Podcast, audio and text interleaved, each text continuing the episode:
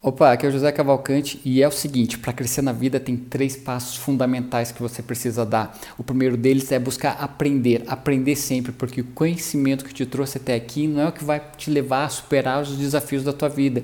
Então para, estuda, aprende coisa grátis no YouTube, tem cursos massas para você fazer gratuitos, tem cursos pagos para você aprofundar mais ainda o teu conhecimento, mas o primeiro ponto é aprender. Depois que você aprender, você tem que internalizar esse conhecimento, masterizar isso sabe, sentir esse conhecimento dentro de você fazendo a transformação. E o terceiro passo é pôr em prática, porque nada adianta você ter um monte de conhecimento e não colocar em prática.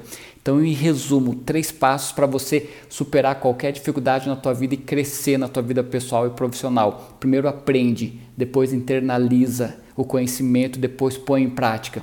Beleza? Curtiu? Aproveita, deixa um comentário e compartilha esse vídeo. Um abraço.